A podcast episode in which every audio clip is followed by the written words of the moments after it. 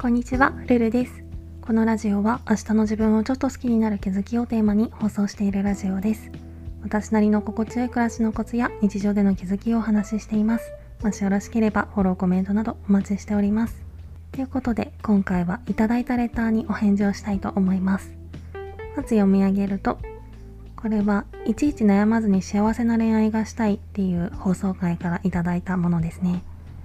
いつも楽しみにラジオを聴かせてもらってます。友達や恋人などの人間関係でグレーな関係を築くのが苦手で白黒思考になりがちです。ルルさんはどうですか？アドバイスなどあったら聞きたいです。ということで、なんかわかる気がします。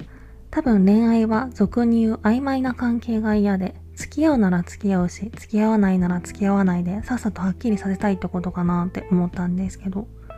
で友達関係は恋愛みたいに付き合うみたいな明確なゴールというかそういうのがないからちょっと複雑で難しいけど誰が一番の友達なのかはっきりさせたいみたいなそんな感じかなって私は解釈して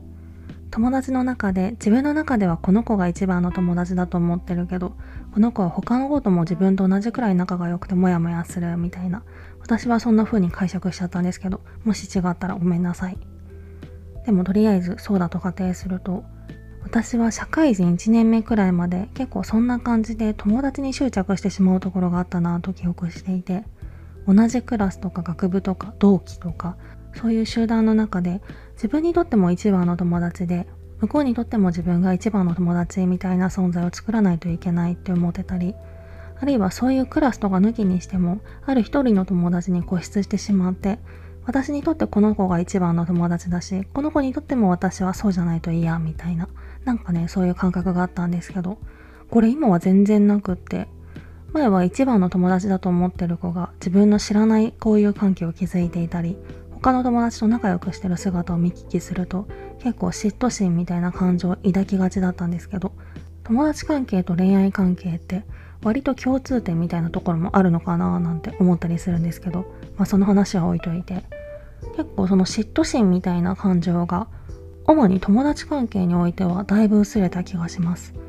今はもう全然別に何とも思わないしあんまり友達の交友関係に興味がなくなったっていう感覚があって。で前置きがだいぶ長くなったんですけどこれは友達にしても恋愛にしても結局執着心をなくすことが鍵なのかなって感じがしていて。執着心っていうか相手とか運命的なものをコントロールしようとしないというか流れに身を任せるっていうことができると楽になるのかなって思ってます。これは例えば何かの結果が気になるとかこれからの人生で起こることが不安とかそういうことへの対処ともかぶると思うんですけどもちろんできることは全部やって自分なりに無理のない範囲で好かれる努力っていうかそういうのはした上であとは流れに身を任せて無理に相手に自分を好きになってもらおうとしたり一番になろうとしないっていうことができると結構楽になるし結果それが誰かにとって一番になるための最短距離なんじゃないかなって思うんですよね。とか言って私も全然できてないから偉そうなことは言えないんですけど何事もそうだけど絶対にこうなれって念を送るのってエネルギーを使いますよね。でしかもいくら願ったところで残念ながら希望が通らないことだって普通にあるわけで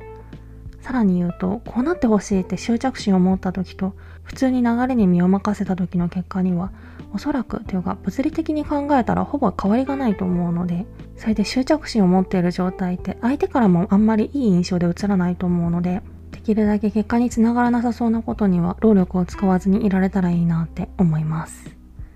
多分その方が相手視点で考えても自然体でいい感じに映るだろうし。っていうわけで、対人関係においてこれは恋愛とか友達とか関係なく白黒思考を緩和させるためには執着心をなくしてみるっていうことが一つ対策になり得るんじゃないかなっていう話でした。